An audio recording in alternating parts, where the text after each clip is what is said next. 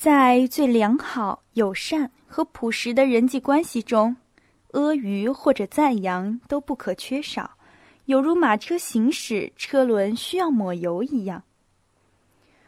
我是个不可救药的人，安德烈公爵说道。关于我的情况，有什么话可说呢？让我们谈谈你的情况吧。他说道。沉默片刻后，对他那令人快慰的想法微微一笑，这一笑同时也在皮埃尔脸上反映出来了。可是我的情形有什么话可说呢？皮埃尔说道。他嘴边浮现出愉快的、无忧无虑的微笑。我是个什么人呢？一个私生子。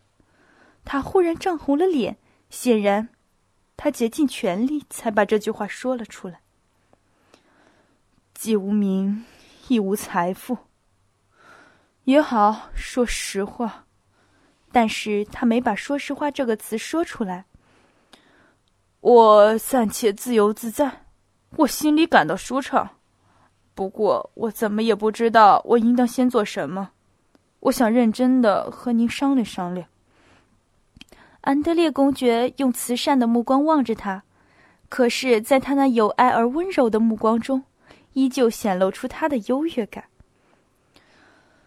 在我心目中，你之所以可贵，是因为唯有你才是我们整个上流社会中一个活跃分子。你觉得舒适？你选择你所愿意做的事吧，反正是这么一回事。你以后到处都行得通。不过有一点要记住，你不要再去库拉金家里了，不要再过那种生活，狂饮、标记兵派头，这一切对你都不合适了。我的朋友毫无办法，皮埃尔耸耸肩说道。那些女人，那些女人啊！我不明白，安德烈答道。像样的女人，这是另一码事。不过，库拉金家的女人，女人喝酒，我不明白了。皮埃尔在瓦西里库拉金公爵家中居住，他和公爵的儿子阿纳托里一同享受纵酒欢乐的生活。大家拿定主意，要阿纳托里娶安德烈的妹妹为妻，促使他痛改前非。您可要知道，就是这么一回事儿啊！皮埃尔说道。他脑海中仿佛忽然出现一个极妙的想法。真的，我老早就有这个念头。过这样的红活，对什么事儿我都拿不定主意，什么事儿我都无法缜密考虑，真头疼，钱也没有了。今天他又邀请我，我去不成了。你向我保证，你不走行吗？我保证。当皮埃尔离开他的朋友，走出大门时，已经深夜一点多钟了。是夜适逢彼得堡六月的白夜，皮埃尔坐上一辆马车，打算回家去。但是他越走进家门，他就越发感觉到，在这个夜晚不能入睡。这时候，与其说是深夜，莫不如它更像黄昏或早晨。空荡无人的街上，可以望见很远的地方。皮埃尔在途中回忆起来，今日晚上必定有一伙赌博的常客要在阿纳托里库拉金家里聚会。豪赌之后，照例是纵酒狂欢，收场的节目又是皮埃尔喜爱的一种娱乐。如果到库拉金家里走一趟，该多好啊！他心中想着，但是立刻又想到他曾向安德烈公爵许下不去库拉金家创门的诺言。但是，正如所谓优柔寡断者遭遇的那样，死后不久，他又急于再一次体验他所熟悉的腐化堕落的生活，于是他拿定主意要到那里去了。他蓦地想起许下的诺言毫无意义，因为在他向安德烈公爵许下诺言之前，他曾向阿纳托利公爵许下到他家去串门的诺言。他终于想到，所有的这些诺言都是空洞的假设，并无明确的含义。特别是当他想到他明天有可能死掉，也有可能发生特殊事故，因此承诺与不承诺的问题就不复存在了。皮埃尔的脑海中常常出现这一类的论断，他消除了他的各种决定和意向，他还是乘车到库拉金家中去了。他乘马车到达了安纳托利所住的禁卫骑兵队营房旁一栋大楼门廊前面。他登上了灯火通明的台阶，上了楼梯，向那敞开的门户走进去。接待室内荡然无人，乱七八糟的放着空瓶子、斗篷、套鞋，发散着一股酒味儿。远处的雨声和喊声隐约可见。赌博和晚膳已经完毕了，但是客人们还没有各自回家。皮埃尔脱下斗篷。步入第一个房间，那里只有残酒与剩饭，还有一名仆役。他内心以为没有被人发现，悄悄地喝完了几杯残酒。第三个房间传出了喧嚣声，哈哈大笑，熟悉的叫喊和狗熊的怒吼清晰可闻。大约有八个年轻人在那敞开的窗口挤来挤去。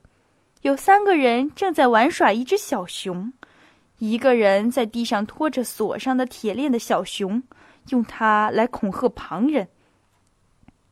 我亚史蒂文森一百卢布，有个人喊道：“当心，不要搀扶。”另外一个人喊道：“我啊，压在多洛霍夫上啊！”第三个人喊道：“库拉金，把手掰开。”喂，把小熊朱砂扔开吧，这里在打赌啊！要一干二净，不然就输了。第四个人喊道：“雅克夫，拿瓶酒来！”雅克夫，主人喊道。他是个身材高大的美男子，穿着一件袒露胸口的薄衬衣，走在人群中间。先生们，等一会儿，瞧，他就是彼得卢莎，亲爱的朋友。他把脸转向皮埃尔，说道：“另一个身材不高、长着一对明亮的蓝眼睛的人从窗口喊叫：‘请上这儿来，给我们把手掰开，打赌！’这嗓音在所有这些醉汉的嗓音中听来，令人觉得最为清醒、分外震惊。他是和阿纳托里住在一起的多洛霍夫、谢苗诺夫兵团的军官。”大名鼎鼎的赌棍和决斗高手，皮埃尔面露微笑，快活地向四周张望。我什么也不明白，是怎么回事？他问道。等一会儿，他还没有喝醉，给我一瓶酒。”安纳托利说道，从桌上拿起一只玻璃杯，向皮埃尔跟前走去。“你，你，你，你也首先喝酒。”皮埃尔一杯接一杯地喝起来，而那些蹙起额头、瞧瞧又在窗口挤来挤去的、喝得醉醺醺的客人，倾听着他们的交谈。安娜托利给他斟酒，对他讲：“多洛霍夫和到过此地的海员，叫做史蒂文森的英国人打赌，这样议定：他多洛霍夫把脚吊在窗外，坐在三楼窗台上，一口气喝干一瓶烈性甜酒。”喂，要喝干啊！阿纳托利把最后一杯酒递给皮埃尔，说道：“不然我不放过你。”不喝，我不想喝。皮埃尔用手推开安纳托利，说道，向窗前走去。多洛霍夫握着英国人的手，明确地说出打赌的条件，但主要是和阿兰托里、皮埃尔打交道。多洛霍夫这人中等身材，长着一头卷发，有两只明亮的蓝眼睛。他约莫二十五岁，像所有的陆军军官那样不蓄胡子，因而他的一张嘴全露出来，这正是他那令人惊叹的脸部线条。这张嘴十分清秀，弯成了曲线，上嘴唇中间呈间隙形，有力地搭在厚实的下嘴唇上。嘴角边经常现出两个微笑的酒窝，所有这一切特别是在他那聪明、坚定而放肆的目光的配合下，造成了一种不能不惹人注意这副脸型的印象。多洛霍夫是个不富裕的人，没有什么人情关系。尽管阿纳托利花费几万卢布现金，多洛霍夫和他住在一起，竟能为自己博得好评。他们的熟人把多洛霍夫和阿纳托利比较，更为尊重多洛霍夫。阿纳托利也尊重他。多洛霍夫无博不赌，几乎总是赢钱。无论他喝多少酒，他从来不会丧失清醒的头脑。当时在彼得堡的浪子和酒徒领域中，多洛阔夫和库拉金全都是赫赫有名的人物。一瓶烈秀甜酒拿上来了，窗框使人们无法在那窗户外面的侧壁上坐下，于是有两个仆役把窗框拆下来。他们周围的老爷们指手画脚，不断的吆喝，把他们搞得慌里慌张，显得很羞怯。安娜托里现出洋洋得意的神情，向窗前走去。他禁不住要毁坏什么东西，他把仆人们推开。推了推窗框，可是拖不动它，他于是砸烂了玻璃。喂，你个大力士！他把脸转向皮埃尔，说道：“皮埃尔抓住横木拖了拖，像木质的窗框咯咯咔咔的响，有的地方被他弄断了，有的地方被扭脱了。把整个框子拆掉，要不然大家还以为我要俯首了。”多洛霍夫说道：“那个英国人在吹牛嘛，可不是，好不好呢？”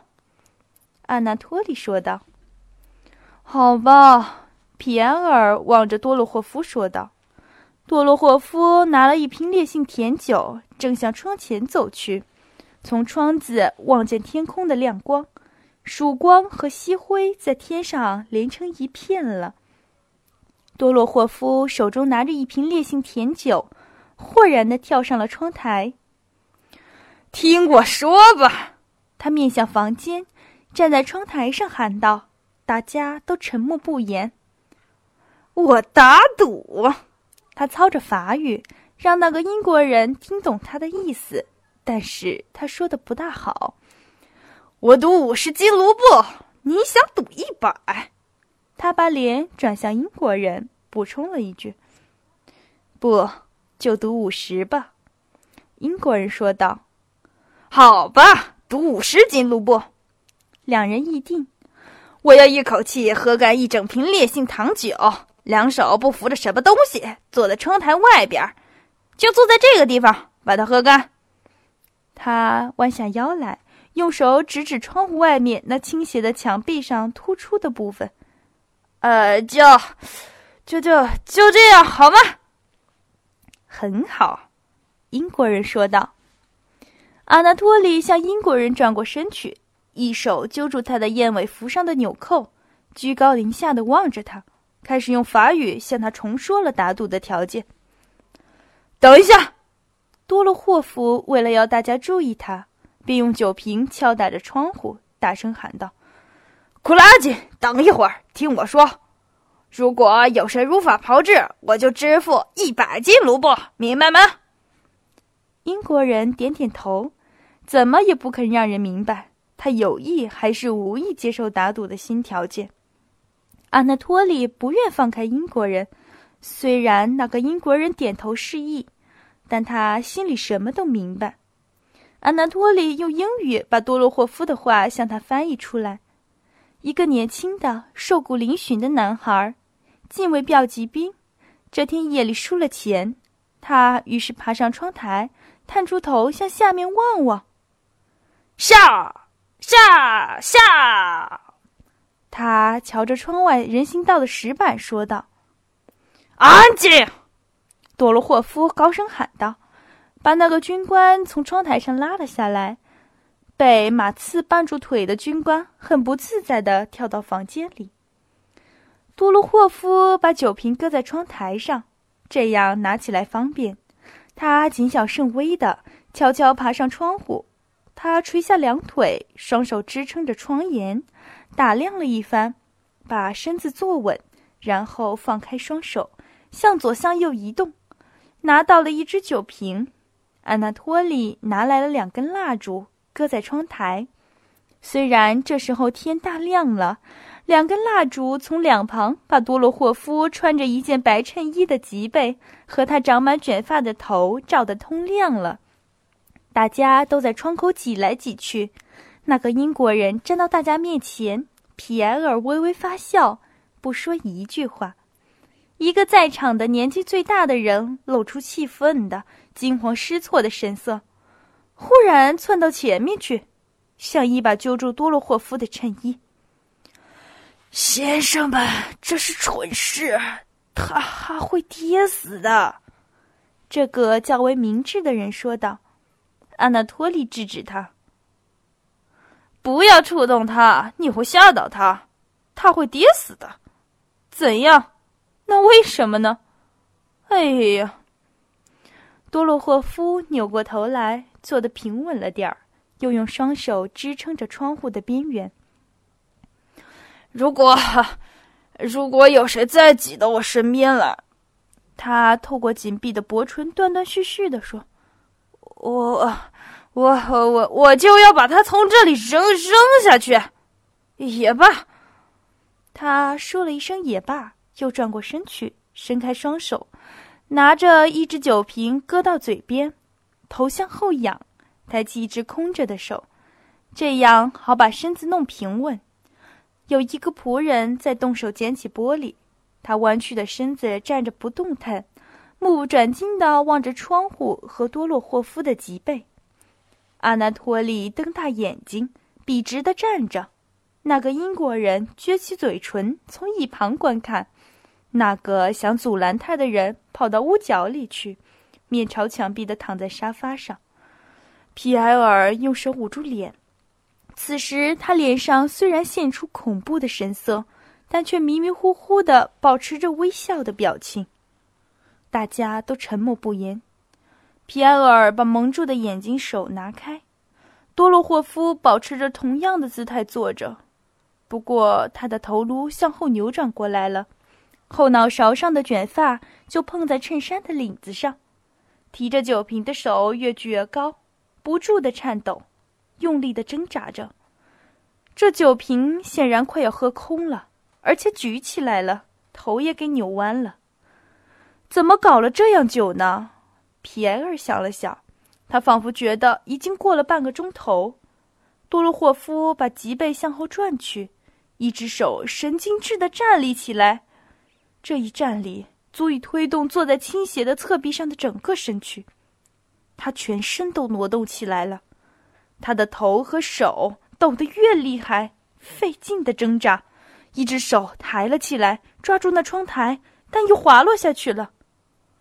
皮埃尔又用手捂住了眼睛，对自己说：“永远也别睁开。”他忽然觉得周围的一切微微的摆动起来了。他看了一眼，多洛霍夫正站在窗台上，他的脸色苍白，但却露出了愉快的神态。酒，酒瓶子空了。他把这瓶酒扔给英国人。英国人灵活的接住，多洛霍夫从窗台上跳下来，他身上发散着浓重的甜酒的气味。棒极了，好样的，这才是打赌啊！你真了不起！大家从四面叫喊起来。那个英国人拿出钱包来数钱，多洛霍夫愁苦着脸，沉默不语。皮埃尔一跃跳上了窗台。先生们，谁愿意同我打赌呢？我同样做他一遍。他忽然高声喊道：“不需要打赌，听我说，我也这么干。请吩咐给我拿瓶酒来，我一定做到。请吩咐给我拿瓶酒来。让他干吧，让他干吧。”多洛霍夫面带微笑说道：“你干嘛？疯了吗？”谁会让你干啊？你就站梯子上也会感头晕啊！大家从四面开枪说话。我准能喝干。给我一瓶烈性甜酒吧。”皮埃尔嚷道，做出坚定的醉汉的手势，捶打着椅子，随即爬上了窗户。有人抓他的手，可是他很有力气，把靠近他的人推到很远去了。不，你这样丝毫也说不服了他。”阿纳托利说道。“等一等，我来哄骗他。你听我说，跟你打个赌吧，但约在明天。现在我们都要去别人家了。我们乘车子去吧！”皮埃尔喊道，“我们乘车子去吧，把小熊米莎也带去。”他于是急忙抓住这头熊，抱着它，让它站起来。和他一同在房里跳起舞来，双腿开始旋转了。